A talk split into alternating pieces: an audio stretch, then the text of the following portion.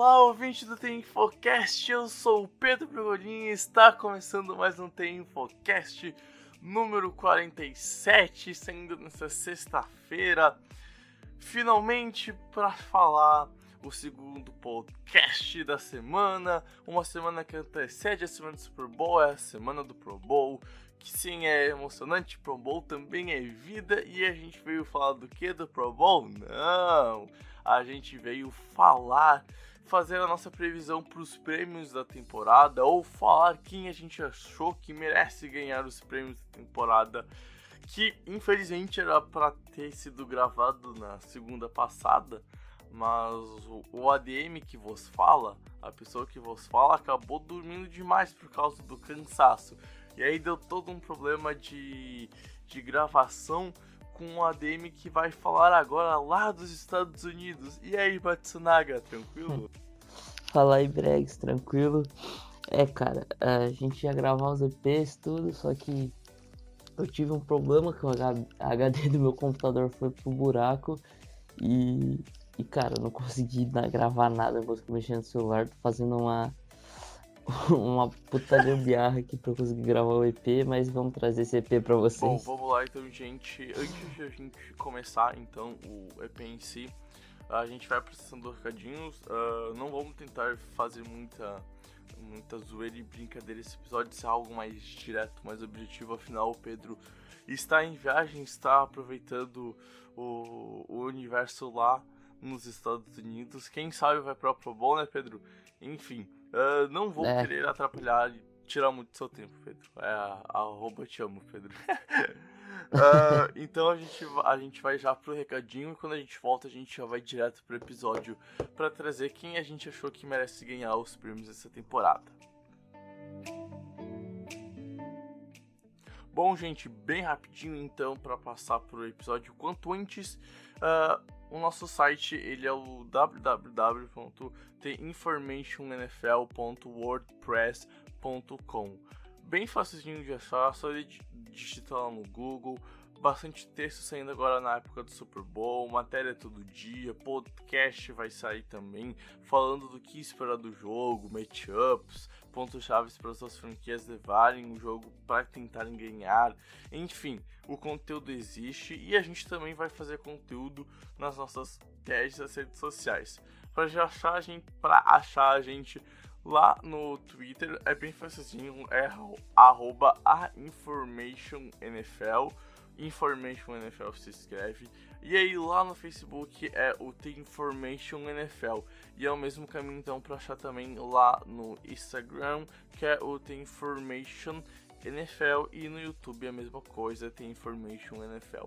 Lembrando que a gente vai deixar os links nos, nas descrições do post lá no YouTube e no post do site com um episódio que é upado no SoundCloud. E lembrando que você também pode baixar esse episódio pelo SoundCloud e ouvir ele aonde quiser, quando quiser, levar ele para onde quiser.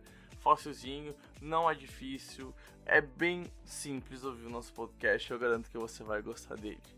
Bom, então vamos passar agora pro episódio de verdade para comentar quem vai levar os prêmios da temporada.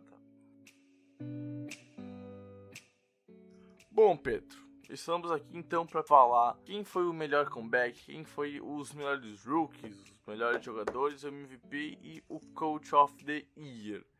Eu tenho separado aqui então a minha lista, a tua lista e a gente vai começar o episódio falando com o melhor coach do ano. E aí eu vou começar falando e depois vai a palavra para o Pedro e daí na próxima Calma aí, Brex. Diga. É, antes de, de começar a falar os prêmios, é, eu queria lembrar que a gente fez a previsão, né, no, antes da temporada começar, do, de qual seriam os nossos prêmios da temporada. A gente ach, é, apostou em alguns caras.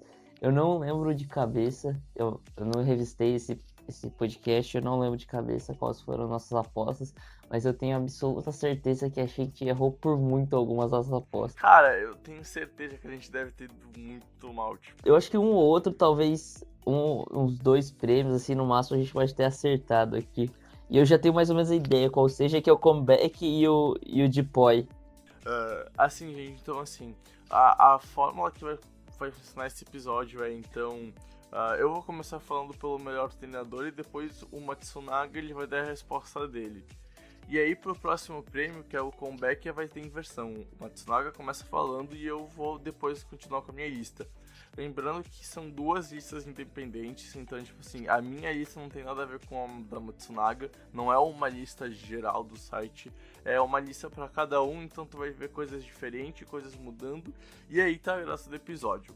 E, e daí então a gente vai conversar. Lembrando que é, antes que critiquem a gente, a gente toma a preocupação de cada um não pode repetir a escolha do outro, né? Para não ficar chato o episódio, Exato. a gente destacar mais de um jogador aqui por prêmio.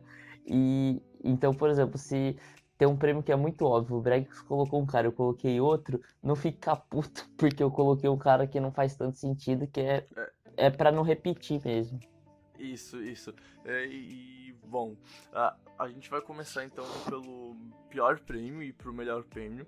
Uh, e então bora lá, bora falar do, dos que vão ser premiados de acordo comigo com o Pedro. Que vamos falar é bem melhor do que, do que aquele prêmio que a NFL solta um tanto Super Bowl, vamos deixar claro, né?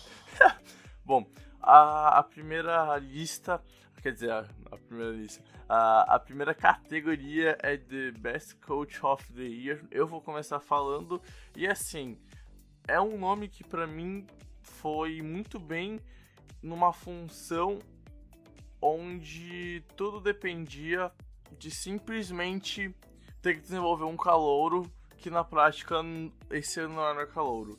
Eu vou escolher o nosso queridíssimo Leonço da NFL, Andy Reid, uh, head coach de Kansas City Chiefs, pelo cara, o simples motivo de o jogador Mahomes ter sido desenvolvido de um ano passado para esse ano muito bem, entrou na, na NFL não muito preparado e em questão de um ano com o trabalho do, do Reed desenvolver o, o QB, pegar a peça bruta e deixar ele bem lapidado para ver o que a gente viu esse ano. Um cara fora do pocket poderoso, que lança as bolas assim, geniais para para profundidade de campo, não tem medo de qualquer time, joga em qualquer situação, enfim, comanda um ataque completo e aí junto com esse QB a gente tem um, um técnico que consegue corresponder a isso.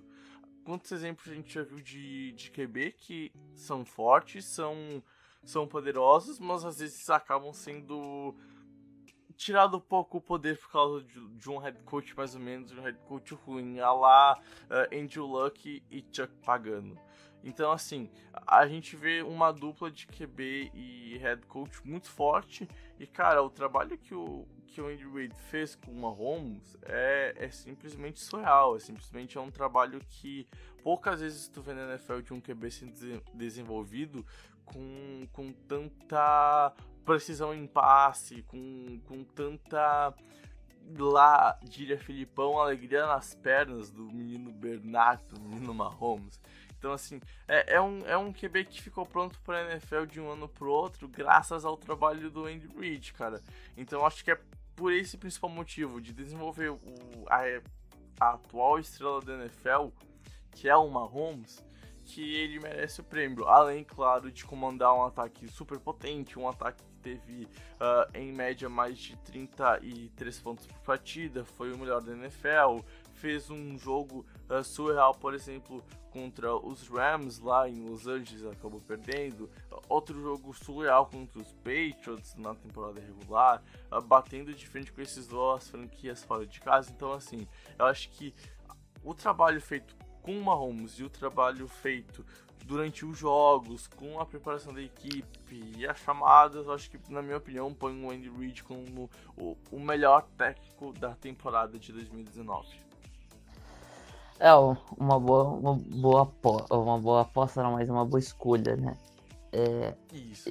Eu, eu escolhi, o, do, diferente do Bregs, eu, eu, não escolhi um cara que desenvolveu o QB, mas escolhi um cara que fez um QB se recuperar, né? O, minha, meu, meu vencedor aqui no prêmio de Coach of the Year é o Frank Wright, do, do Indianapolis Colts.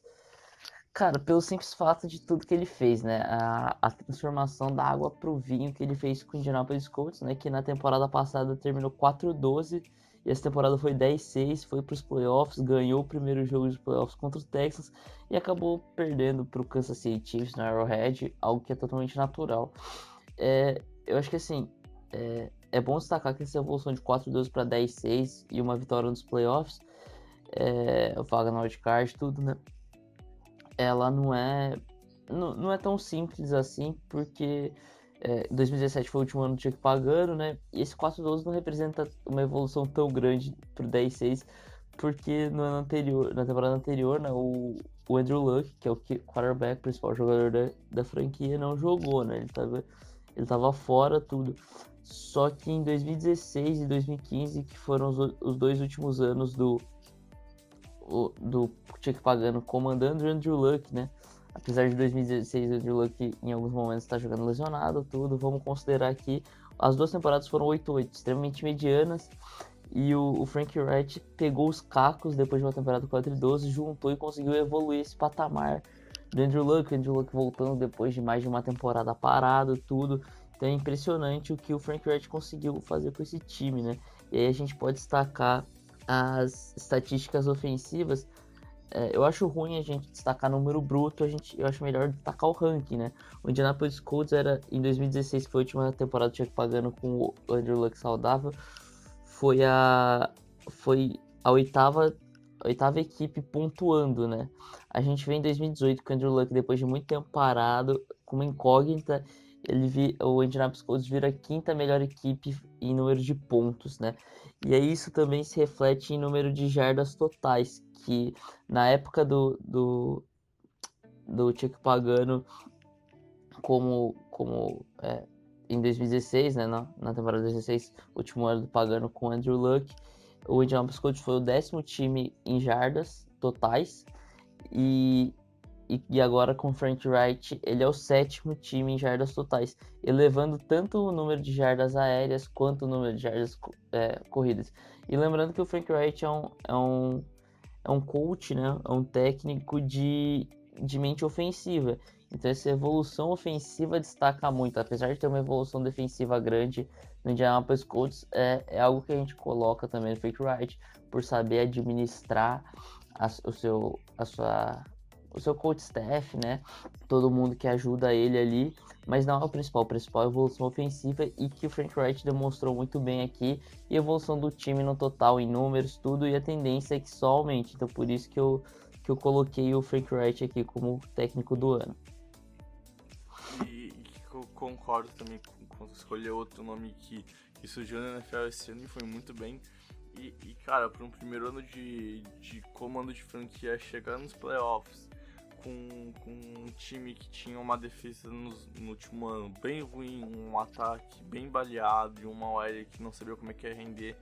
Foi um trabalho fantástico que ele fez desenvolvendo esse time ofensivamente e defensivamente. Bom, passando para o Comeback Play of the Year. Pedro, qual a tua escolha do jogador que voltou a brilhar na NFL esse ano? É, então, aqui continuar a rasgação de seda frente a Napolis Colts, né? É, minha escolha vai para Andrew Luck. É, cara, como eu destaquei, né? Andrew Luck ele ficou um ano parado, aí mais de um ano parado, é, com uma lesão no ombro, se recuperando. Na, na off-season passada, a gente não sabia se Andrew Luck ia voltar a lançar uma bola profissionalmente, né? A gente lembra que é evolução cada passo a passo. A gente vê ele lançando uma bola de, de criança, a gente já comemorava, aí subiu para ele lançando uma bola um pouco mais parecida com a bola oficial e a gente comemorou também, né? Porque, cara, a gente sabe a dificuldade, né? O Andrew Luck foi um cara que sofreu muito com lesões e sofreu muito com a com a forma que o Indianapolis Colts conduziu as lesões dele, né? E, e cara, ele volta dessa forma, né? Conduzindo esse ataque do Indianapolis Colts a, aos playoffs, a, a, uma, a voltar aos playoffs, voltar a vencer nos playoffs, né, contra o, Houston Texas, apesar de que a, a pós-temporada não conta para esse prêmio, mas independente disso, e a gente viu, cara, eu, eu, lembro que eu escrevi um texto no começo do ano que o mais importante para os Colts era que o Andrew Luck estava voltando a jogar bem, no começo da temporada, ia ser uma temporada que, que isso seria muito importante. E teve o bônus de ir para os playoffs, né, pelo wild card. Então, cara, foi uma temporada sensacional para o Indianapolis Colts. E destacando um pouquinho dos números, né, foram 4.593 jardas passadas. Então, cara, é um número impressionante, é um número que, que vai lá para o patamar dos melhores, é top 5 da NFL nesse, nesse número. Foram 39 TDs, um número altíssimo também. É o segundo na liga, né? Só perdeu para o Mahomes, que o Mahomes teve números extraordinários, né? Números de, de Tom Brady no melhor ano da carreira, de Peyton Manning no melhor ano da carreira, então não tem como competir, mas do, dos que tiveram a temporada humana, ele foi o, o melhor, né? Aqui uma estatística que não é tão favorável para ele, mas tudo bem, que são as 15 interceptações, é algo natural. O Andrew Luck arriscou muitos passos, a gente sabe que a mecânica dele ainda está oscilante, ele confia demais no ombro que talvez não tenha não esteja tão recuperado assim. A gente vai ter mais uma off-season agora para ele cuidar do corpo, mais do que recuperar com, com cirurgia, com fisioterapia. Aqui ele vai poder descansar um pouco, o ombro, tudo. Então a tendência é que melhore. E o rate de 98,7, que é muito bom para uma temporada, na média. E até é uma média, é um rate superior ao que ele tem na, na média da carreira dele, que é 89,5. Então, por todos esses motivos aqui que eu destaquei, por toda essa evolução de um cara que a, que a gente não sabia que se jogaria ou não, meu, meu voto aqui pro prêmio de Comeback Player of the Year vai pro Andrew Luck.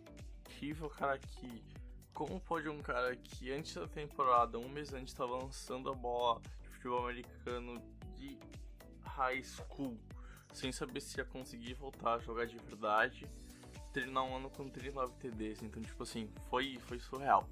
Bom, a minha escolha para Comeback Player of the Year, Pedro, é, é de um cara que passou dois anos machucado praticamente em 2019 porra, 2018 voltou com tudo, cara. É, o, eu já tô pensando na próxima temporada, gente. Eu sou tipo. Sou tipo a mãe de nada. Uh, em 2016, DJ Watt teve 3 jogos. Em 2017, DJ Watt teve 5. Depois de duas temporadas, ele voltou a ter 16 jogos numa temporada completa. E ele foi simplesmente surreal. Ele foi simplesmente genial ele teve simplesmente 7 fumbles forçados, ele teve 16 sacks, ele teve solo tackles, 61, sabe? Foi surreal, 25 QB hits. E cara, não tenho o que falar de um homem que nem JJ Watt que a gente viu estourar em 2014, fazendo aquela temporada surreal, marcando CD de tudo quanto é jeito. E depois, por causa de lesão, a carreira decaía, a carreira não, não conseguia voltar a ser o que era. E, nesse, e nessa temporada, nesse último ano, a gente viu o que o, o DJ Watt pode fazer. A gente viu aquele jogador que chega no QB, que apressa o passe, que consegue fazer o time jogar. E, muito mais do que fazer o, o, o DJ Watt jogar, que foi o que ele fez esse ano, o DJ Watt fez a DL voltar a jogar. O impacto do, do Watt na DL é, é abrir um espaço para um clown vir na vida, é abrir espaço para um linebacker vir numa blitz conseguir chegar no QB, é botar dois L's em cima do DJ Watt para conseguir parar o cara e às vezes não consegue nem assim parar. Então, assim, o, o muito passa também, além desses números, além desses 16 sacks em um ano, muito passa pelo impacto que ele causa no jogo, o impacto que ele faz no time adversário para cuidar dele, para proteger o QB, porque a gente sabe que o Diot ele chega no cara, ele chega para pressionar, ele chega, ele faz pressão e ele detona. Então assim, é, é muito bom ver o DJ em campo, é muito bom ver um cara que voltou a ser explosivo, voltou a ser rápido, voltou a causar impacto no, nos Texans, voltou a ser o grande nome da defesa, fora do cara que ele é na, no mundo real, não só no mundo da NFL, ajudando a comunidade com projetos incríveis. A gente viu isso quando teve a época dos furacões há, há um ano e meio atrás, quando ele ajudou pra caramba a comunidade de Houston, que teve praticamente muitas perdas por causa, se não me engano, do furacão Irma. Então, assim, ele é um, um ser humano fantástico fora de campo e dentro de campo mais ainda. Porque, cara, ele causa um impacto que é importantíssimo, mas assim, importantíssimo pro time do. do pro time de Houston, Pedro. É, cara, é uma ótima escolha. para mim, assim, se eu não escolhesse o Drew Luck, seria o DJ Watt mesmo. A escolha foi um cara que eu acho que pra mim disputa até no prêmio da NFL mesmo, esse, esse prêmio até a final, apesar das pessoas só pensarem no Andrew Luck como comeback player.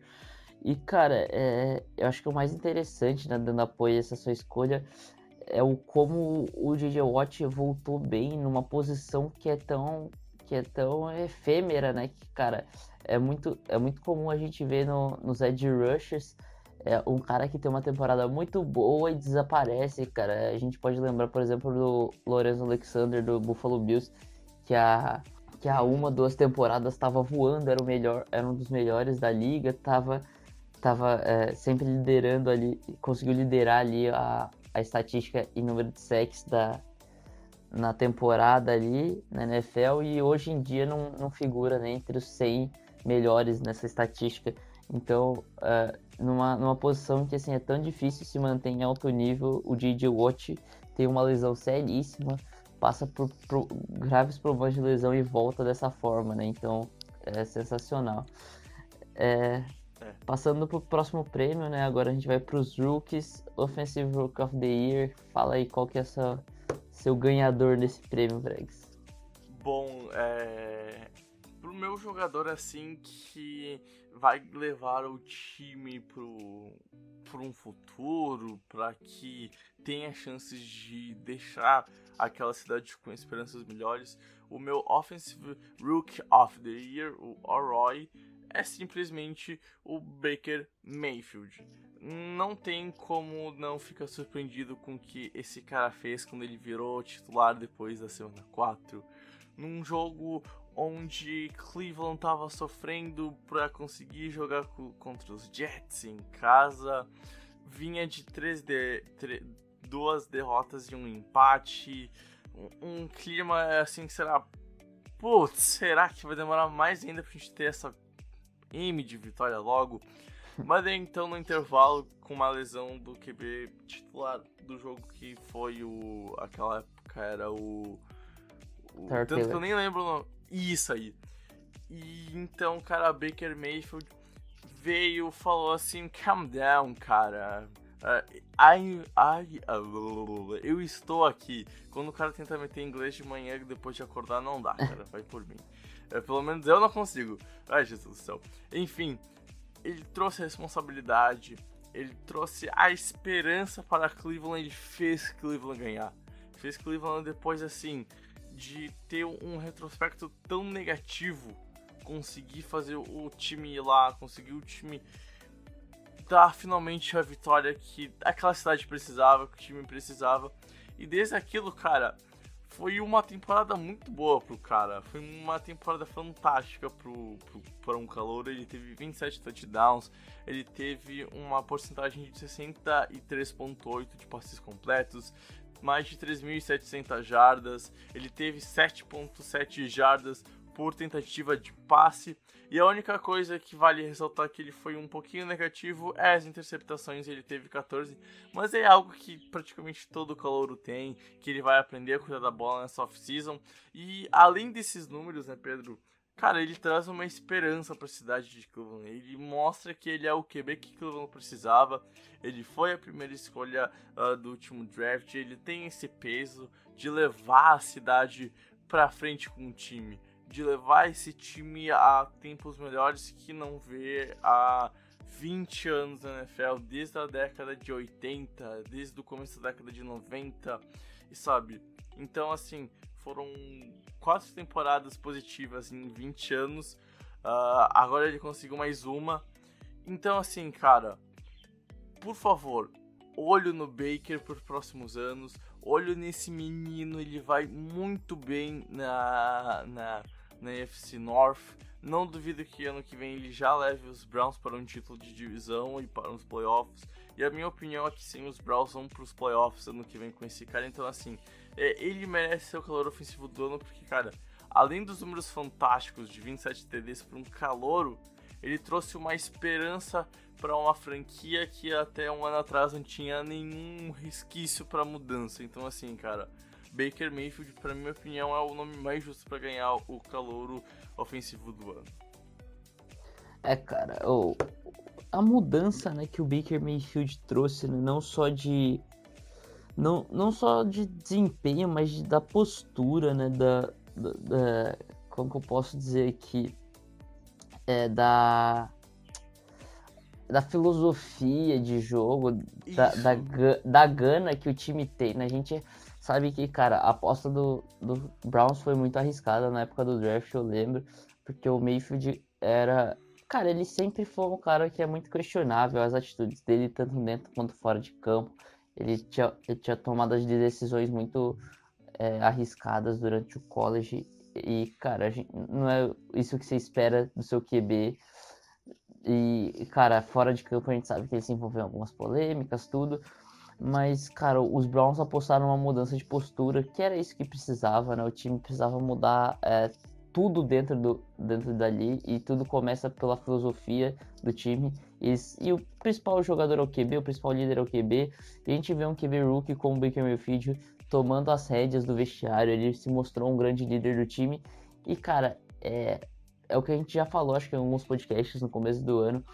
Cara, é, você olha pro Baker Mayfield, você pode falar, ele não é o melhor quarterback da liga, realmente ele não é. Eu não acho que um dia ele vá ser um MVP, por exemplo, eu não acho que ele vai ser mas você olha pro Mayfield, ninguém quer ganhar quanto ele quer, cara. Eu acho que assim, isso é um negócio que você vê um pouco no Tom Brady, por exemplo. Ele é um é. cara que assim, parece que ele respira vitória, né?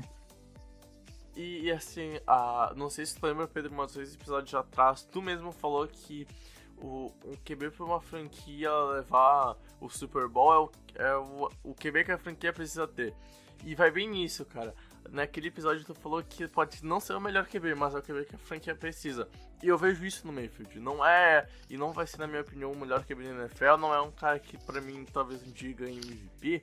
Mas é um cara que a franquia dos Browns precisa e ele é o cara pra franquia dos Browns. Ele é o cara que tem gana, ele é o cara que quer mudar. Então, é, tem um aspecto muito uh, do, do momento que ele leva pro jogo, da força que ele leva para pro time para tentar vencer. E, cara, é um cara que, assim, na minha opinião, vai ter um grande futuro na NFL. É, então, agora seguindo para minha aposta aqui, eu vou fugir totalmente do. do.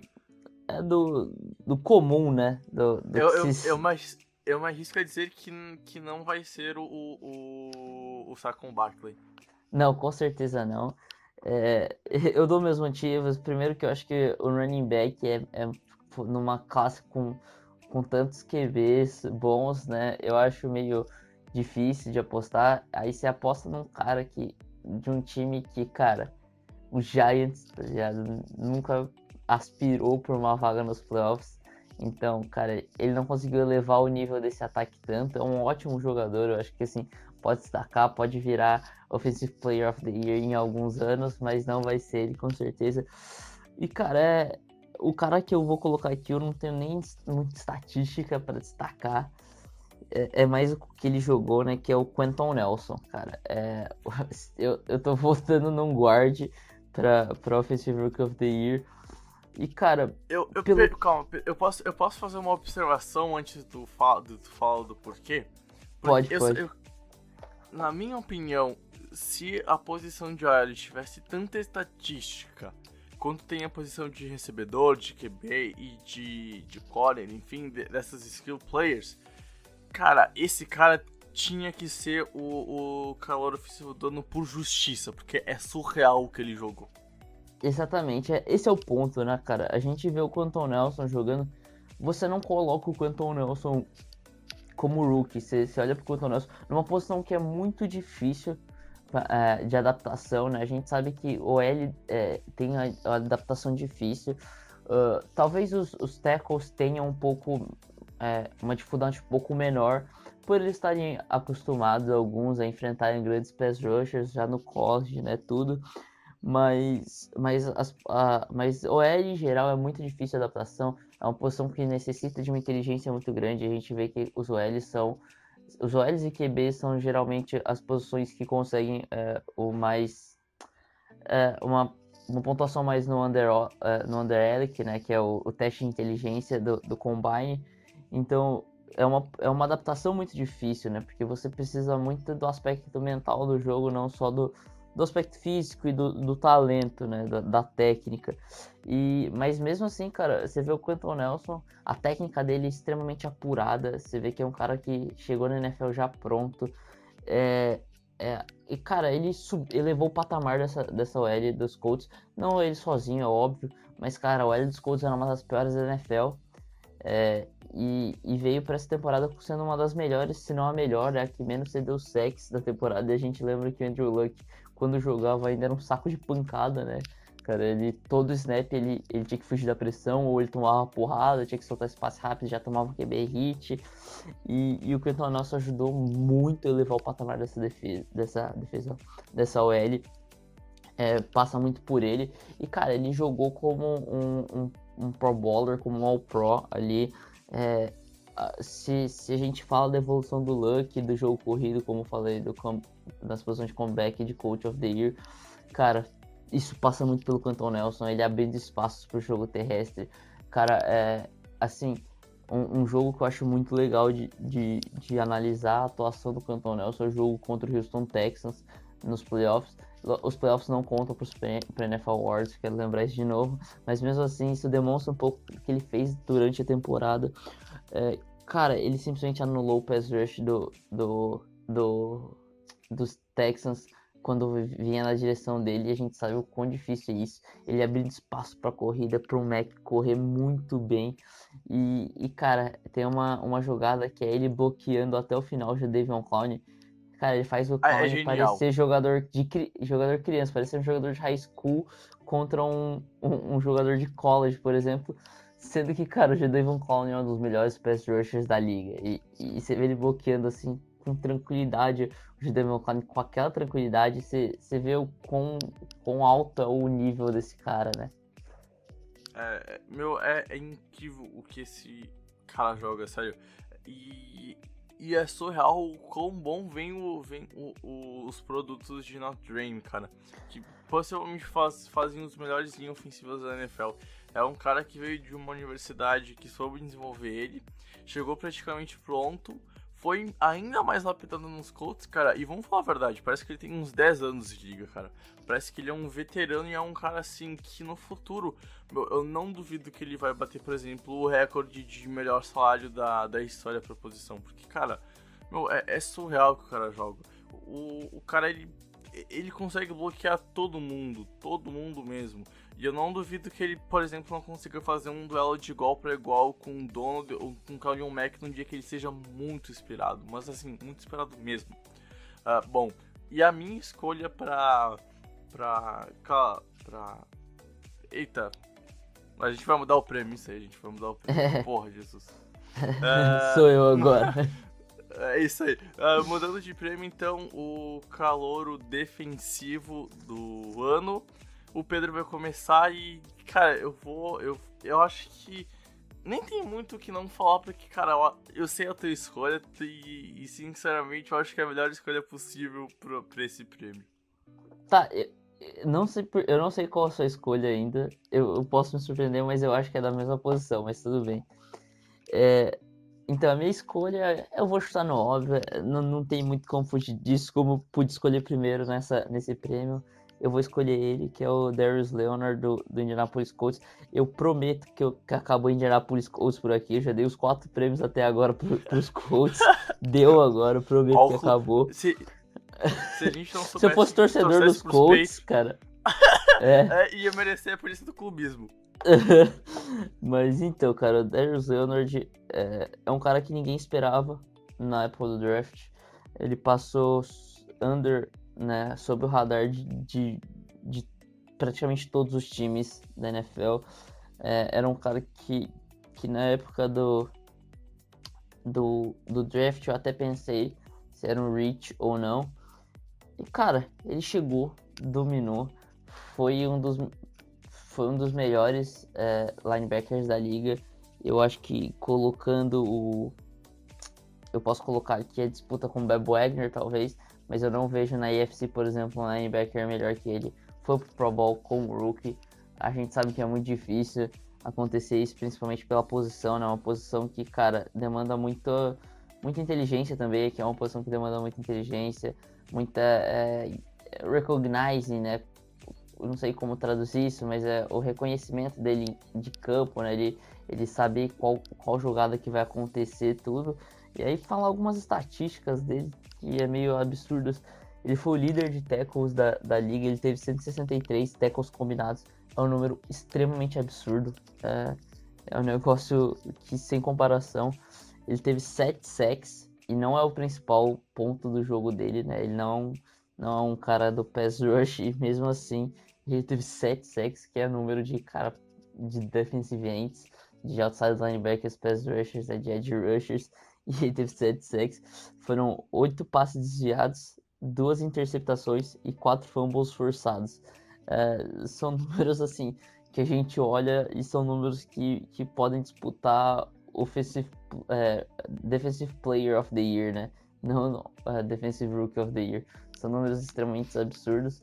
E, e, cara, ele é o principal pivô, vou dizer assim, o principal ponto da, da evolução da defesa dos Colts, cara. É, muito da evolução da defesa dos Colts passa por ele, né? Que, cara, ele limitou totalmente o, o ataque terrestre do, dos times adversários. Então, se a defesa dos Colts era uma das, das mais discutíveis da liga, né? Uma das piores, vamos dizer assim. E, e hoje é uma defesa bem decente, uma defesa que, que cara, consegue permitir que o, que o time ganhe os jogos. Isso passa muito pelo Darius Leonard, né? É, não tenho muito que ficar esticando aqui, porque é uma escolha muito óbvia, mas, mas é isso, né? O, o Darius Leonard é um, um moleque de 23 anos que parece que tá há uns 5, 6 anos na liga e que fez elevar o patamar dessa defesa dos Colts e muito, né? É, e, e, cara, só pela frase que tu disse que ele foi o responsável por elevar a defesa do, dos Colts no patamar que ela é hoje, cara, hum, é mais do que justa a escolha. E aí, então, eu pensei, cara, eu não vou ficar tão óbvio assim.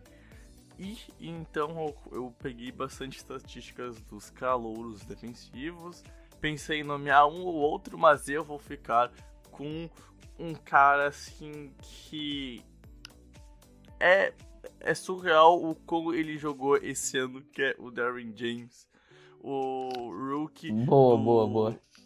Do, do Chargers, o free safety, que, cara, vai pro box, vai para vai para pressão no QB, teve 3.3.5 sacks esse ano, consegue parar jogo terrestre, tem agressividade, não tem medo do contato físico, vai para pancada no running, vai para pancada no receiver, é um cara que intercepta, teve três interceptações, uh, cara, muito mais dos números vai, vai além disso. O futebol americano não é um, um, um, esporte que tu pega e tu analisa números, é um esporte que tu pega e tu vê o quão cara é importante pro sistema.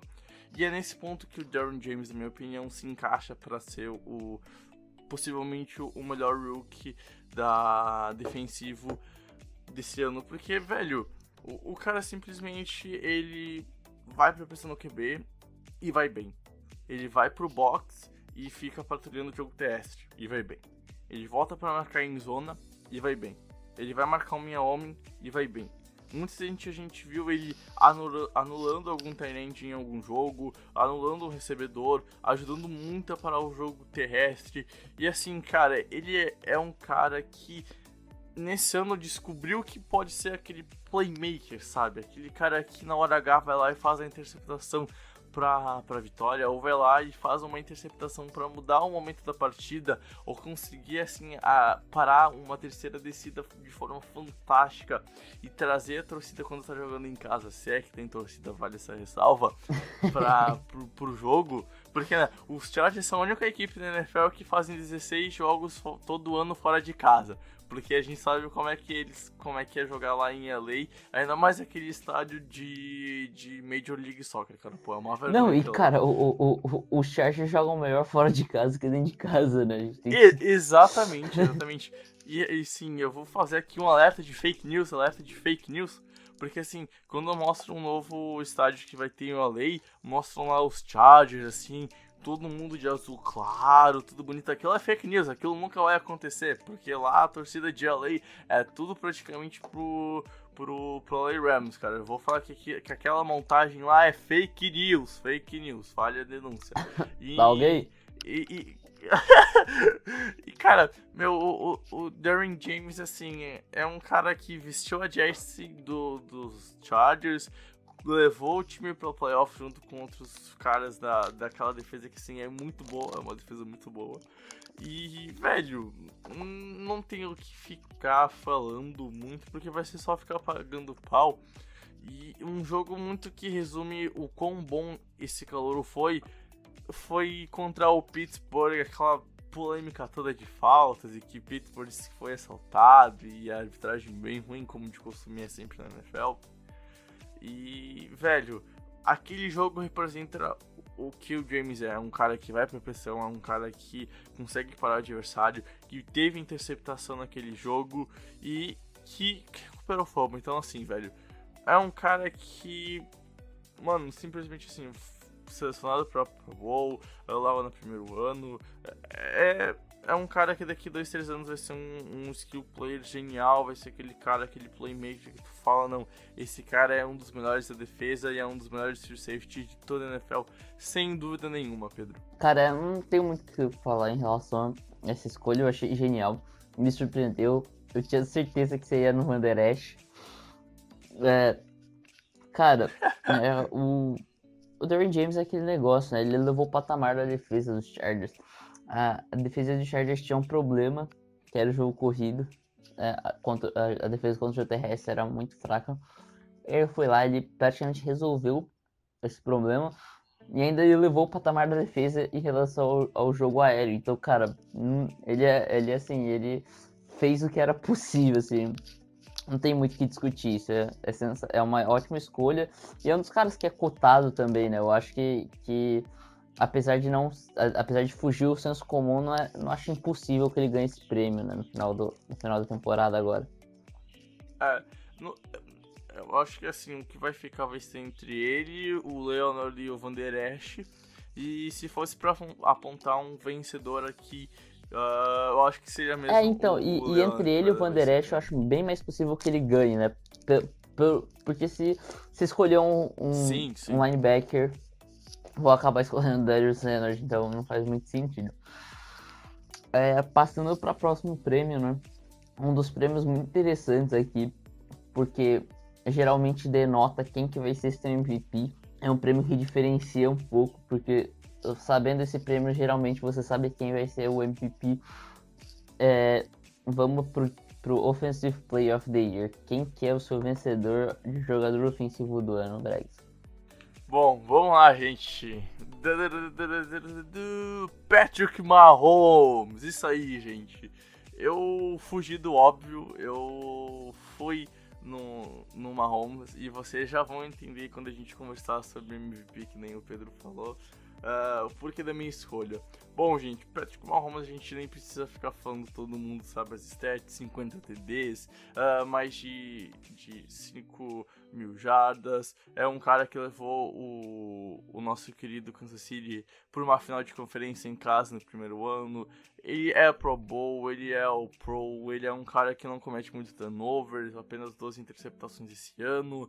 E assim, velho, meu, o Patrick Mahomes é o cara que vai ser o QB franchise dos Chiefs nos próximos 15 anos. Eu demorei para falar isso, eu demorei tipo assim quase uns 15 jogos para falar não, cara, não sei, vamos com calma. Mas depois dos playoffs que ele fez, não tremendo e fazendo um jogo de igual para igual contra o Tom Brady numa final de conferência, dá para afirmar, cara, esse cara é um futuro da, da franquia, esse moleque é o futuro da, da nossa querida Kansas City Chiefs. E assim, velho, não, tem o que ficar falando. É um cara que sai do pocket, passa pro outro lado de forma genial e ninguém contesta porque ele consegue, porque ele tem força no braço. É um cara que utiliza técnicas do, do beisebol na hora de fazer o, os seus lançamentos na NFL. Então muitas vezes tu vê ele passando com uma mecânica, fazendo o passe meio que para baixo, sabe? Aquele passe todo boneco com o braço quebrado que a gente viu no beisebol. Muito bem disso do que ele fazia quando ele tinha que recuperar a bola logo e lançar ela para a primeira base para conseguir a eliminação. E aí, então, cara, a gente vê isso ali na NFL. O passe que ele fez, por exemplo, pro Travis Kelsey contra o Indianapolis Colts na semifinal de conferência, no Divisional Round, que era uma terceira para 15 e o passe foi completo e teve a conversão, mostra muito disso, mostra muito do que ele aprendeu.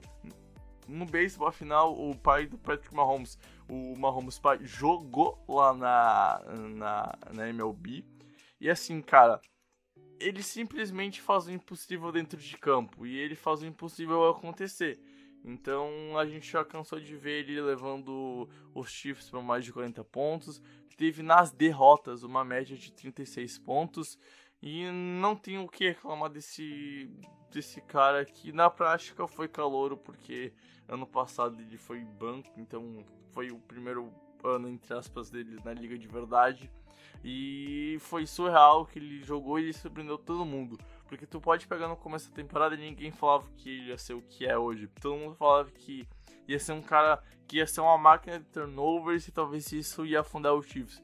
E foi ao contrário, foi uma máquina de touchdowns e de pontos e não cometeu turnovers. Então, para mim é, é, é, é, muito justo ele ser o jogador ofensivo do ano. Cara, é, assim, não tem muito o que comentar aqui. É, é, falar do Mahomes é chovendo molhado, né? Todo mundo viu o que ele fez, é, é uma ótima escolha aqui. É, cara, eu, eu fui para um pouco para outro lado você pegou um cara muito jovem, né? Um cara que é um segundo anista aqui na prática, é um calouro.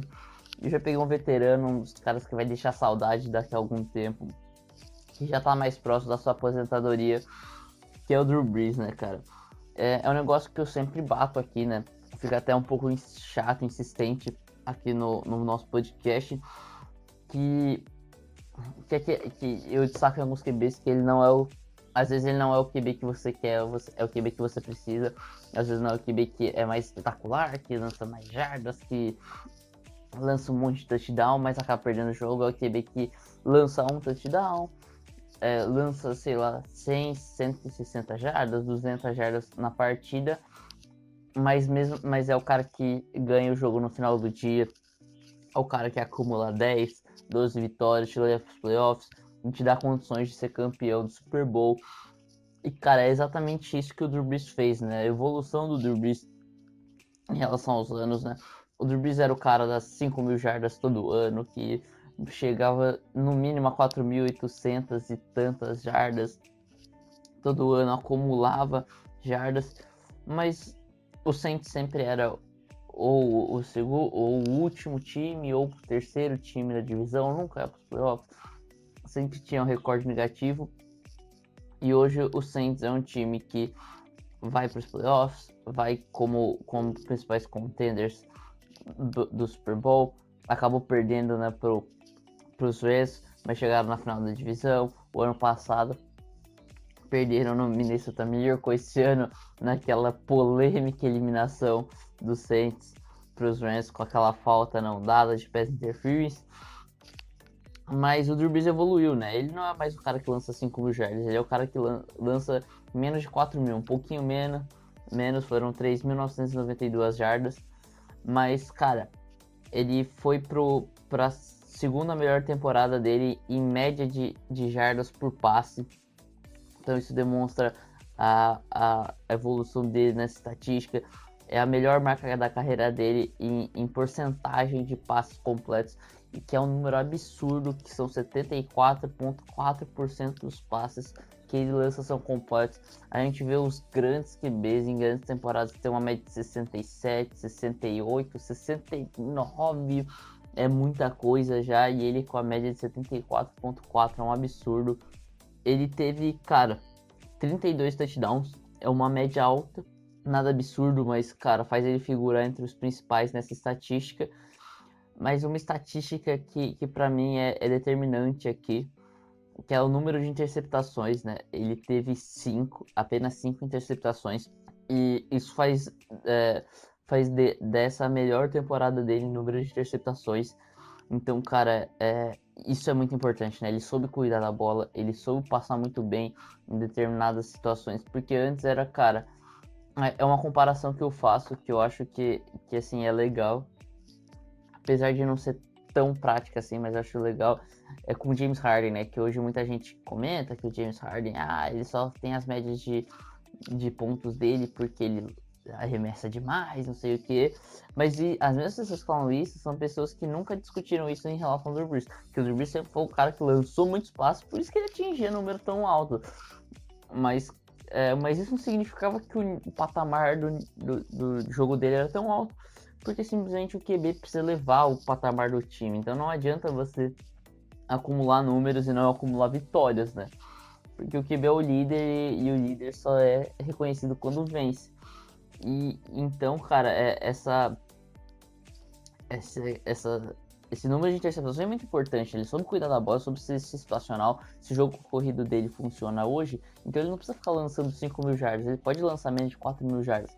Mas quando ele lançar, esse passe tem que ser completo. É numa terceira descida, ele precisa converter essa terceira descida, então precisa ter uma média de, de, de jardas por, por passe alta ele não pode lançar interceptações porque o jogo corrido vai carregar o, o, time nas costas, então ele não pode pôr tudo abaixo e ele fez tudo isso, né? Tanto é que o rating dele é o melhor da carreira, é 115.7, um rating absurdo, é o melhor da NFL por bastante.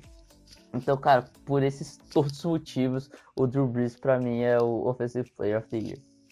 Cara, é, é a mesma coisa, eu falo do o que o que falou do, do Mahomes, é chovendo uma olhada, cara, meu, é, é Drew Brees, ponto, a justificativa é Drew Brees.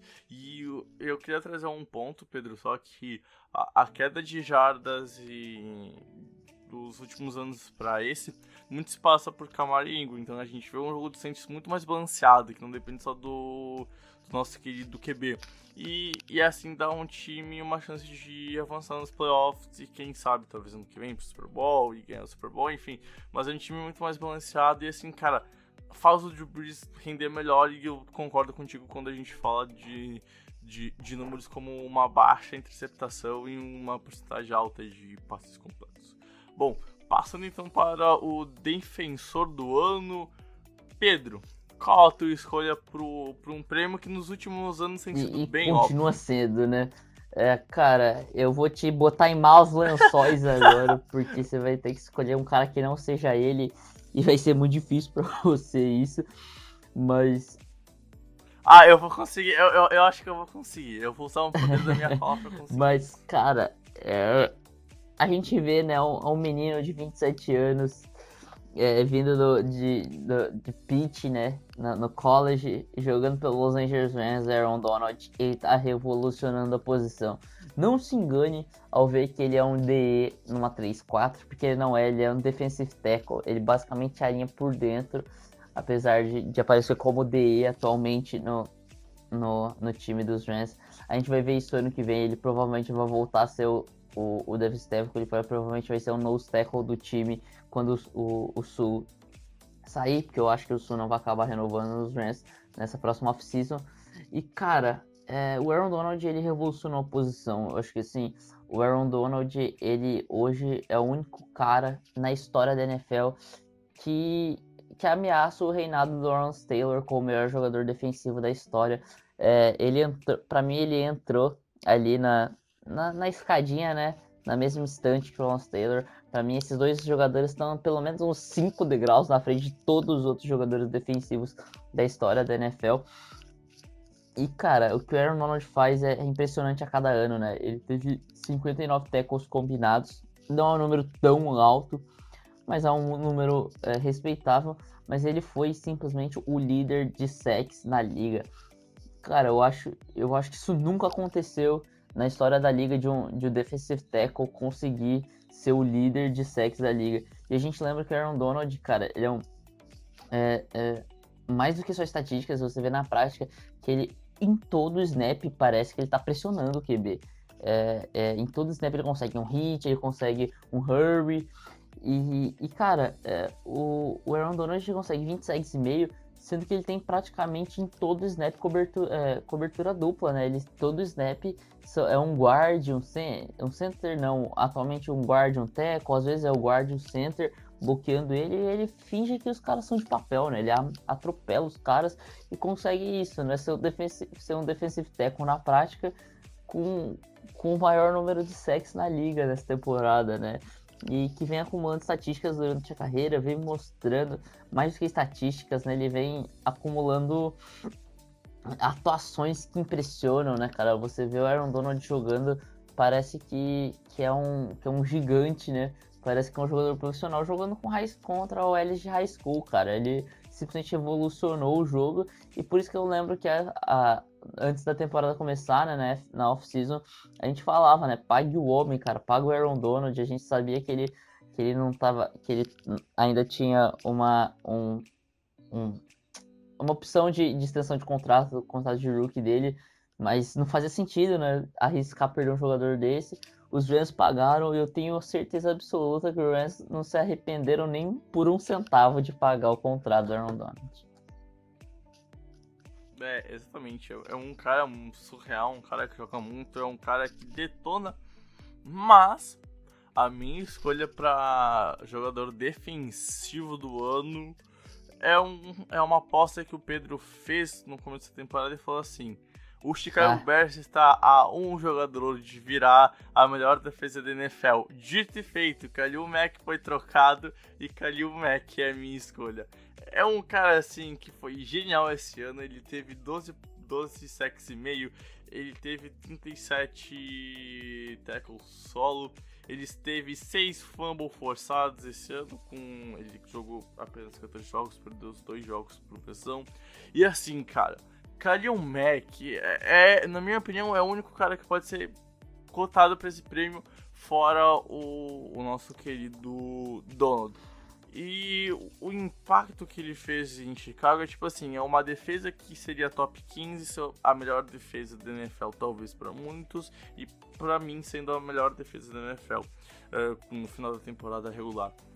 Cara, e, e, qual o impacto dele em campo? Meu, o impacto dele em campo é o que foi no primeiro tempo contra o, o Green Bay Packers lá na Week 1, quando ele teve um fumble forçado, ele teve um fumble recuperado e teve um touchdown da recuperação de fumble.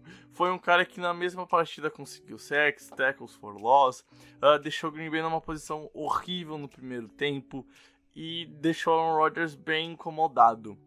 E daí então, cara, tu vê times que, por exemplo, tem menos sacks em conjunto do que o Khalil Mack. Os Raiders tiveram menos sacks que o Khalil Mack. Por que será, né, Raiders? Por que será que no time de vocês não tinha impressão? E muito se passa, obviamente, pela saída do Khalil Mack. Que, assim, é um cara que pressiona o QB, é um cara que para o jogo terrestre. De vez em quando tu vê uma marcação ele em zona, dando uma diferenciada do, do que ocorre uh, na maioria das vezes, que é quando ele vai pra pressão. E assim, cara, é um defensor, tu deixar num confronto mano a mano, muitas vezes vai ter uma perda. Tu tem que deixar, às vezes, um alho lá e um tight end ou um running back ajudando no bloqueio, porque ele é rápido, ele tem uma, uma primeira passada, um primeiro passo muito largo, isso ajuda a ganhar os confrontos. Ele é muito ágil quando tem os stance, ou seja, trocando meio que de posição quando a, quando a jogada começa com um jogador de linha. Então, assim, é um cara que causa estrago, é um cara que simplesmente detona, é um cara que simplesmente amassa o adversário. E se tu deixar ele jogar, ele vai lá e vai empurrar um cara de 150 quilos, um óleo de 150 quilos no chão, porque ele tem força para isso. E a gente tá cansado de ver uh, vídeos do Khalil Mack fazendo isso na última temporada. De pegar um, um dos melhores OLs e jogar pro chão, fazer o, o QB sofrer, fazer o QB pagar. E, cara, é, é surreal, mas assim, é surreal o que a defesa do Chicago virou por causa do, do Khalil Mack. A defesa de Chicago hoje em dia é essa defesa forte por causa do impacto que Khalil Mack tem na, na hora que vai ter o snap ofensivo adversário ele consegue, mas assim, ele consegue sempre causar um impacto na jogada. E isso é surreal, velho. Ele é, ele é um dos jogadores assim no NFL que merece o prêmio de ter o maior salário na posição. E, mano, Kalil Mack, ele, pra mim, é sim o jogador defensivo do ano, Pedro.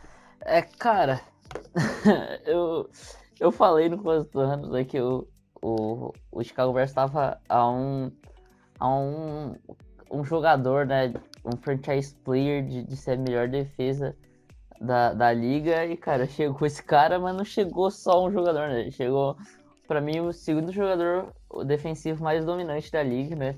Depois do Aaron Donald, pra mim, o Khalil Mack é outro cara que, que tem essa dominância um pouco próxima, né? Nada comparado, mas um pouco próximo. Aaron Donald e, cara, é, é espetacular. Assistir o, Aaron, o, o Mack jogando é muito divertido, né, cara? Não, não só os stats, os números mostram, mas o, o, o desempenho dele, né, é, é muito legal. Como eu falei aqui, como eu falei do, do, do Mahomes, como você falou do Breeze, tudo é chovendo molhado falar do Khalil Mack. Eu acho que todo mundo vê e, e já ouviu falar do, do Khalil Mack este ano. E agora o principal prêmio da temporada é, é, é, o prêmio que todo mundo espera no final do ano, é o que mais tem discussão, e é o cara que nunca ganha Super Bowl, né? Então, rufem os tambores e the NFL MVP Award goes to Patrick Mahomes, cara. É, você já falou do Mahomes. É, eu falei que era chovendo molhado falar dele. E, cara, eu não tenho nem mais o que falar do Mahomes. Acho que a gente já falou. Você já falou que tinha falado do Mahomes. Mahomes é o segundo anista que parece que joga como, como se ele tivesse 10 anos na liga. Ele, eu falei, eu já falei isso aqui. É, eu lembro que eu falava quando ele foi draftado que ele é o, o, o New Aaron Rodgers. E, cara, ele tá mostrando que ele pode ser até melhor. Ele tem alguns talentos que o Aaron Rodgers não tem. É, eu não quero desmerecer o Rogers aqui. Eu não lembro se eu falei aqui no podcast ou só em off com o Bregs, mas eu acho meio, meio bobo você esquecer o passado do Aaron Rodgers. O Aaron Rodgers era, um cara tão era tão mágico quanto o Mahomes, apesar de, de, não, de não fazer algumas coisas que o Mahomes faz, mas ele fazia algumas outras que o Mahomes não é capaz de fazer ainda. E, e cara, não, não se deixe levar pelo que você viu nas últimas duas temporadas do Rodgers, né? Mas falando do Mahomes especificamente, cara, o, o Mahomes, ele é, ele é absurdo, né, cara? Como o Brex falou, né? Aquele passe que ele não olha, é, alguns passes que ele tá todo torto, parece um homem elástico. E, e cara, é, não são só números, né? Também tem os números, são 50 touchdowns, né? Isso aí é um absurdo. É carregar o, o, o ataque do Kansas City nas costas, né? o time inteiro nas costas. É, para um cara que é calor na prática é, tem uma temporada comparada com a melhor da carreira do Peyton Manning e do Tom Brady, sendo só temporada de rookie na prática. Cara, o quão absurdo é isso, né? É, mas não só isso, né? Não é só os números, mas você assistir uma Mahomes é muito divertido, cara. É, é, o que eu posso falar aqui é se você. É, que, mano, uma pessoa que não gosta. É, alguém que não gosta do Patrick Mahomes, pessoa boa não é, com certeza, tá ligado? É, o Mahomes é um cara absurdo, é, é brutal o nível que ele que levou o jogo. E para mim é, cara, não só o MVP desse ano, mas vai concorrer por MVP por muitas temporadas daqui para frente, porque ele é um cara que demonstra ser um, do, um dos jovens que vai pegar o lugar desses caras que eu já falei, do, do Drew Brees tá, tá próximo de, de, aposentar, o Tom Brady, o Aaron Rodgers não consegue ficar saudável, então a gente não sabe é, se ele vai se aposentar em breve ou não. Então, cara, todos esses caras, né? Tem o Philip Rivers também. Essa velha guarda vai acabar aposentando e os jovens têm que chegar e tomar lugar. E o Patrick Mahomes é um desses caras que com certeza vai tomar o lugar de um desses caras aí para ser um dos principais da liga e dar alegria pra gente todo domingo daqui, há muito, é, pra muito tempo daqui, né? É, exatamente. E, e cara, eu acho que a. Uh essa vai ser a escolha que a NFL vai ter, porque a gente sabe que a NFL é uma liga muito. Eu amo sua escolha, só queria falar isso. Cara. Ah, e, cara, só que assim, velho. Na minha opinião, a NFL deve justiça. E deve justiça três temporadas. A minha escolha, obviamente, tu é um pouquinho mais esperto, tu já percebeu quando eu anunciei o meu calor, o meu calor, o meu jogador ofensivo, e, se, e ela só se confirmou quando eu falei o meu jogador defensivo do ano. E cara, Meu, é Aaron Donald é Aaron Donald, cara. Desculpa, velho. Eu, eu, o Pedro já falou dele, das stats, aqueles 20 sacks e meios na temporada, etc. E, e cara, eu, eu, separei um jogo especial que o, a, o caminho da vitória foi Aaron Donald. Na Week 7, contra o, o San Francisco, o Aaron Donald teve um jogo de 4 sacks. 4 sacks! Tem jogador que não consegue isso em um ano. 4 sacks. 8 tackles solo. Teve 5 QB hits. E teve 6 tackles for loss.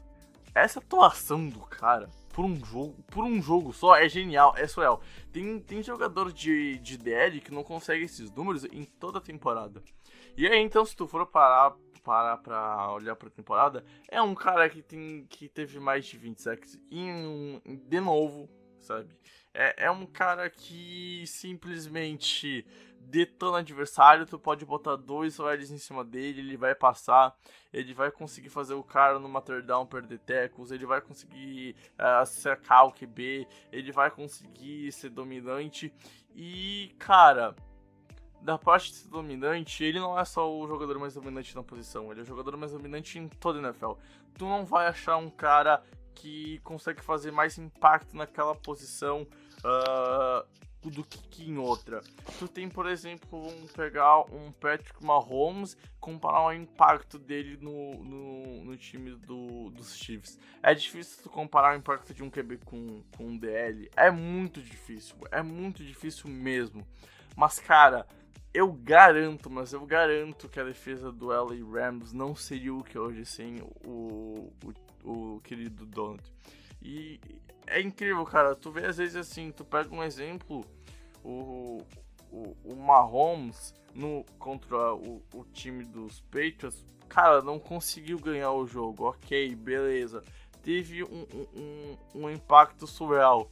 Mas, cara, tu pega o, o Aaron Donald no, e aí, pegando também um, um exemplo contra os Patriots, a, na temporada de 2016, uh, ah, quando os times se enfrentaram, e ainda aquele LA que sofria bastante, que era comandado pelo Jeff Fisher, ele teve um jogo muito bom. Ele pressionou pra caramba o Tom Brady aquele jogo. Então, assim, é, pegando talvez o mesmo time para fazer uma medida que é muito difícil. E é muito difícil tu pôr em palavras o impacto que um jogador tem no time. E, e isso é, é, a minha principal justificativa. É, o impacto que ele tem no time, é o impacto que ele tem na, na, na NFL e, e, por ser o jogador mais dominante da NFL. É, é, o jogador que mais faz diferença para um time. E aí ganha, de, na minha opinião, de qualquer QB, de qualquer CB, de qualquer linebacker, de qualquer receiver, de qualquer running back, sabe? É um cara que simplesmente assim, independente do jogo, independente do matchup, ele consegue ganhar. E não é todo dia que surge um jogador assim. Não é da noite pro dia que tu vai ver talentos como Aaron Donald na liga surgir. É cara que vem a cada 50 anos, é cara que vem a cada 60 anos e se vê de novo. Porque, cara, o Aaron Donald, quando ele se aposentar daqui 15 anos, e se ele tiver o mesmo número da, que a gente tem nesses últimos dois, três anos, a gente vai poder falar que ele é o GOAT do, dos DLs. E aí, cara, tá, talvez seja muito para falar agora, porque depende de muita coisa, dá um tiro no escuro falar isso. Mas se por acaso daqui 10, 15 anos ele se aposentar e continuar tendo esses números incríveis todo ano, de pelo menos 20 sacks, 15 sacks, um caramba de tackles, QB hits todo jogo, velho, por que não falar que ele é o Gods dos DL? E pra mim ele tá no caminho, pra mim ele tá nessa trajetória. Porque é, é, é surreal o que ele faz, é surreal. Pega tapes de, de jogos do Donald, praticamente 60 ou 70% das tapes vai ser confronto onde ele tem que passar por dois por dois OLs. E ele passa, ele vai lá e ele saca, e não importa a OL, se a OL dos Colts, por exemplo, que é muito boa, ele vai lá e ele consegue, ele chega, ele chegaria no Luck, ele consegue pressionar o Luck, ah, ah, sabe?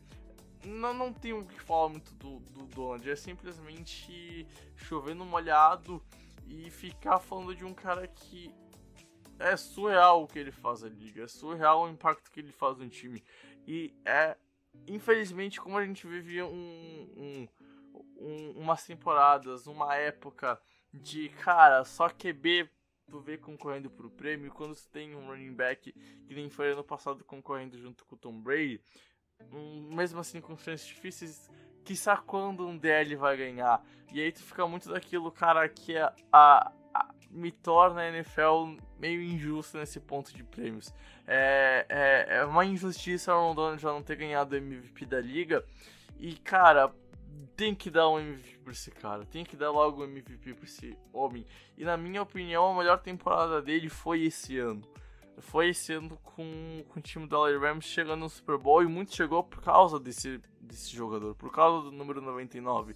Que é o Pro e que foi selecionado pro Pro Bowl de novo. E vamos ver se ele vai conseguir quebrar a, a, a deixa se ganhar MVP de ganhar o Super Bowl. Ele é sim um jogador que está concorrendo para ganhar o MVP. Vai ganhar? Ah, eu sei que ele não vai ganhar. Eu sei que ele não vai conseguir competir com o Patrick Mahomes. Porque se o Mahomes não ganhar, tem o Drew Brees, tem o Philip Rivers e, e que vão contar mais por ser, por ser QB. Mas a justiça é, para mim o Donald seria o MVP antes mesmo do Mahomes. E se o Mahomes não ganhar, ele tem a obrigação moral de ser MVP. A NFL tem essa obrigação de dar o MVP pra ele. Vai dar? Não vai dar. Por quê? Porque a NFL é uma liga de quarterbacks, a NFL é uma liga de ataques, de pontos, não é uma liga de defesas. Então por isso na... o Aaron Donald não vai ganhar. Mas quem, quem vê NFL há muito tempo, quem vê NFL no fundo, olhando só não ataque, mas o conjunto todo de um time, uma defesa, e sabe o, Aaron, o que o Aaron Donald faz, sabe que esse cara é o MVP da liga, sabe que esse cara é o jogador mais valioso de, de todos os que estão na NFL atualmente. Por isso, cara, ele é minha escolha pro MVP da temporada de 2018. É, cara, é, em relação a tudo que você comentou, não tem muito o que discutir, é exatamente isso. É, é, como a gente já falou algumas vezes aqui sobre alguns caras, fala sobre o Donald aí chovendo molhado, né? E, e cara, é, eu acho que o principal do, do Aaron Donald, de, de um negócio que você falou, é impacto, né? Que sim, ele tem um impacto altíssimo na defesa dos Rams. E, e cara, é, eu acho que isso fica muito muito mascarado, muito pelo Sean McVay e pelo talento do Jared Goff, e isso era um pouco mais respeitável antes do impacto dele no time, né? Como, como o J.J. Watt, o impacto que ele tinha antes desse de Deshaun Watson chegar, né, cara? que ele era o único cara que tornava o time competitivo, né? O J.J. Watt era o cara que carregava mais ou menos esse time nas costas e tornava o time competitivo. Sem o J.J. Watt, o time do, dos Texans é, desmoronava como, como se perdesse o QB, né? E é a mesma coisa do Aaron Donald, né? Se ele não tivesse um grande ataque, ele seria um cara que é, seria bem mais notável o impacto dele pro time. Porque ele é um cara que, cara, se sair ali do time, se sair ali do, da defesa, a defesa vai cair é, muito de rendimento, né? Vai ser, um, vai ser um absurdo a queda de rendimento da defesa dos Rams sem o Aaron Donald. E, e cara, mas isso fica um pouco mascarado, porque o Sean McVay e o Jared, junto com o Jared Goff e o Todd Gurley, eles levaram o patamar do ataque. Então, cara, se antes os Rams ficavam 8-8 todo ano, muito disso, na época de St. Louis, né? Muito disso se deve ao Aaron Donald, né? é exatamente isso. É um cara que pegou uma franquia numa época que era uh, de só vexame e agora tá com numa época que é, é, de topo de NFL, é de Super Bowl, que nem esse ano. E é um cara que ajudou a reconstruir. Então, velho, tá mais do que justo o prêmio, tá mais do que justo a, a, as escolhas. E aí eu falo que também tá mais do que justo a todas as escolhas que o Pedro a gente fez, todos os nomes que a gente comentou, tem chance sim de ganhar os seus respectivos uh, prêmios que foram comentados e tudo depende do que a NFL vai escolher na vai escolher para para dar nos prêmios no sábado antes do Super Bowl.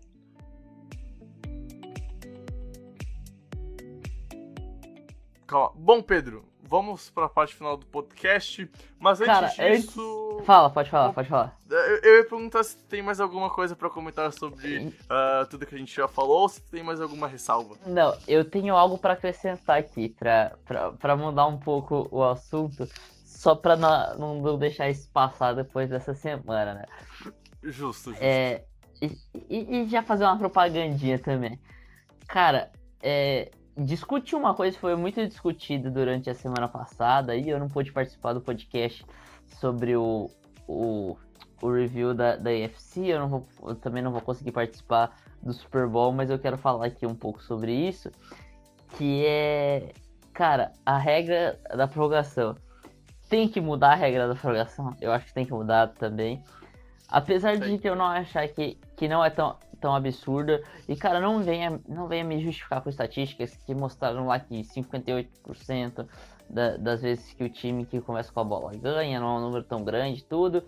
Mas, cara, isso aí é da história, né? A gente vive uma era ofensiva. Antigamente a gente vivia uma era defensiva, então era muito mais fácil a defesa recuperar essa bola. Hoje em dia, como a gente vive uma era ofensiva, a chance de um time conseguir marcar um touchdown nessa posse é alta, né? Não é tão baixa assim, então é uma vantagem muito grande pra sorte, né? Que, cara, o coroa é sorte, apesar do, do Randy Boss discordar, ter o vídeo dele dando, dando uma explicação por que sempre escolher cara, mas tudo bem. Tu tá falando sério? Tu tá falando sério isso? Você nunca viu esse, esse, esse vídeo? Não, cara, não. Cara, tem um vídeo que o Randy Moss tá entrando no, no, no campo com o capitão da, da do, do, Special Teams, que normalmente é o cara que escolhe, né, se é Heads ou Tails. E aí, e aí ele falou, cara, escolhe Heads, escolhe Heads pra gente ganhar e começar com a pós do tempo, escolhe Heads. Tudo, escolhe Heads, você lembra, no Madden sempre dá Heads. Aí o capitão do Special Teams vai lá e, e, e, e, o, e o capitão da defesa, eu acho, acaba escolhendo Tails e dá Heads. Aí chega na sideline, o Moss fica muito puto. 100% pistola. Fala, cara, por que, que você escolheu Tails? Eu falei pra você escolher Heads. Ele, não, cara, eu não escolhi Tails. Quem escolheu foi o tal, tal, tal. Cara, o capitão da defesa. Aí o Randy Moss, mais puto, mais puto ainda, fala, cara, você é maluco? Aquele cara nem joga Madden. É isso. Nossa, o Rain Moss é um mito, cara. É um mito. Caralho, velho. E, então, mas. É. E... Então, cara, tem. Uh, fala, fala aí. Não, e assim, so, sobre a OT, eu escrevi um texto. Que, Era isso que eu ia falar. Na, na sexta-feira. É... E eu comentei uma das teorias que eu. Teorias que, tá, que eu trouxe naquele texto pra melhorar a OT. Lá eu falei que a prorrogação do college na NFL não dá certo. Eu não vou falar o motivo, vou deixar. E, lá, e cara, falar um pouco e falar um pouco sobre isso, é, estatisticamente mesmo, cara, é, se existe uma vantagem de você começar com a bola na NFL, existe uma vantagem grande de você de você não começar com a bola, você começar com sua defesa no, no, estilo do college, porque você entra no seu ataque já sabendo o que fazer, e, e tanto que estatisticamente eu acho que 64, 65% das vezes que o time que, co que começa com a bola perde na, na OT do college então, cara, é, você vê que existe também a, a, a o contrário, né? Sim. Então, não é o ideal. Você não vê o ideal e o Breg não escreveu é... o texto falando do ideal, né? E, e assim, cara, eu, eu, vou falar só da teoria que eu acho mais justa, mas eu trouxe outras. E, e essa teoria foi eu que criei, eu vou defendê-la com incidentes. Eu, eu acho que a prorrogação mais justa para hoje na NFL, ser bem rapidinho, a gente já tá com uma hora e vinte de episódio, é simplesmente assim, cara. É pegar a regra que tem hoje em dia, tu tira o, o, o, o, game, o game clock, deixa só o play clock, ou seja, tu tira os 10 ou 15 minutos. E aí tu deixa assim que o time mesmo que faz o DD, o adversário vai ter uma posse para tentar responder e empatar levar o jogo.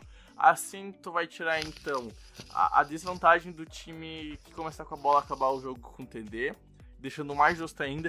E aí eu já vi gente reclamando que, por exemplo, ah, os Patriots vão lá, gastam 7 minutos e numa temporada regular deixam 3 minutos para o adversário responder. Tá, beleza, o que tu faz? Tu pega o princípio do college que não tem o, o, o tempo de jogo em quarto, tem só o play clock. E aí tu deixa a NFL, a, a prorrogação da NFL mais justa ainda. Tu deixa as duas franquias em posições iguais de ganhar o jogo. Claro, vai ter o efeito psicológico de ter a segunda posse, ter que empatar o jogo. Mas é assim também no college, por exemplo. Que ou não, né? É, ou não, ou, ou vai acabar tendo a vantagem de você saber virar, que você virar vai, o jogo. Vai, vai, o que, que, você precisa, né? o que, que, você precisa para virar, o que você precisa para empatar o jogo. É. Né? Mas de qualquer jeito é impossível você tirar vantagem. Já, já se provou, por exemplo, uma coisa que sempre comparam na justiça é o pênalti no futebol. Já se mostrou que existe vantagem de bater depois, é, que, que mexe muito psicológico. Então, cara, você nunca vai conseguir eliminar, né? O que a gente tenta é. É, é, é deixar mais é justo. É diminuir, né? Isso, e, cara, na minha visão, mais justo é o que? É a prorrogação. Com as regras que tem hoje, mudando a situação que o time que faz TD na primeira posse acaba com o jogo tem que ter a, uma, uma chance do time responder.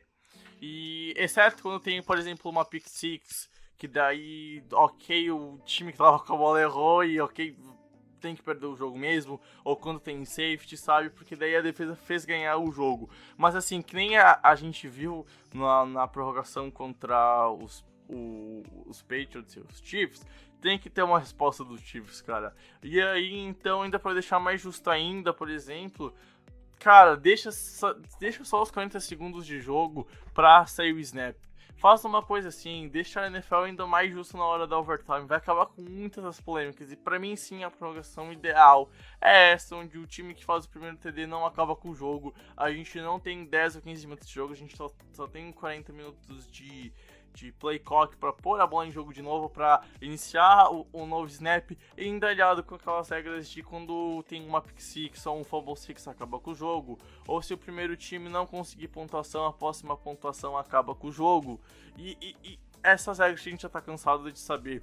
E para mim, cara, essa é a melhor prorrogação que pode ter na NFL hoje em dia, é a melhor hipótese para ter uma, uma overtime, entre aspas, mais justa, porque como a gente comentou, a, vai ter sempre um momento psicológico, e isso vai pesar para um dos times uh, ficar mais atrás da chance real de ganhar o jogo. Mas, cara, a gente tenta igualar. Uh, bom, Pedro, 1 hora e 22, tem mais alguma coisa a, a falar ou a gente pode ir pro, pro final do programa? Não, acho que a gente pode encerrar. Bom, então, Pedro, eu vou me despedindo por aqui. Muito obrigado por ter tirado um tempo da tua viagem de, de férias para gravar esse episódio comigo. Uh, espero que tu aproveite um monte, uh, um monte dos Estados Unidos. Se tu achar o Mickey, tira foto com o Mickey por mim, por favor. É, é um dos meus objetivos de vida tirar foto com o Mickey. Infelizmente ainda não, não consegui fazer isso. Então, Pedro, foi um prazer inenarrável estar contigo. Aproveita a tua viagem. A gente vai se falando por lá. Sentirei saudade de todas as nossas conversas. Mas, cara, aproveita a viagem. Aproveita tudo que tem nos Estados Unidos. Grande abraço e Cara, para você também que viu o podcast até aqui, grande abraço, muito obrigado por ter ficado com nós, muito obrigado por ouvir a nossa voz durante tanto tempo. Também fique ligado no podcast que vai ser sobre o preview do, do Super Bowl. A gente falou de matchups, dos números do time em toda a temporada, em toda a temporada regular e como é que chegam nos playoffs. Assim, um EP fantástico que vai sair semana que vem. Ainda mais com os textos que a gente vai publicar sobre as temporadas do Patriots, do, do Rams, enfim, vai ter muito conteúdo. Então, muito obrigado por estar aqui, foi um prazer inenarrável estar com vocês. Tchau, tchau.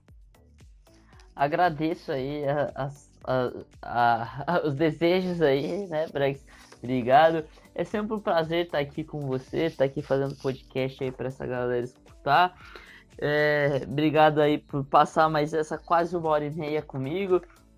Obrigado, ouvinte, de novo. Obrigado pela paciência de estar aqui. Eu acho que se você escutou todos os nossos podcasts, eu nem lembro qual que é esse, é 46, 47, é, esse, 48. Esse, esse, é o 47 e o do Super Bowl que já foi gravado, a gente tá gravando numa sexta-feira, o do Super Bowl já foi gravado, é tá, o 48.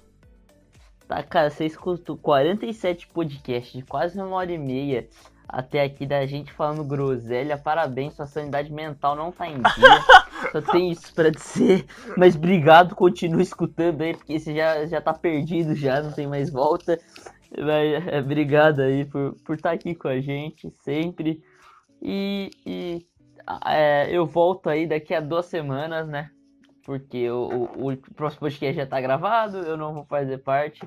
Mas daqui a duas semanas eu tô de volta aí para falar com vocês, para falar aqui um pouco mais sobre futebol americano com o Bregs e revisar tudo que a gente tem sobre a temporada e sobre o Super Bowl. Então é isso, galera. Um abraço para vocês, até daqui duas semanas e tchau. Tchau, tchau.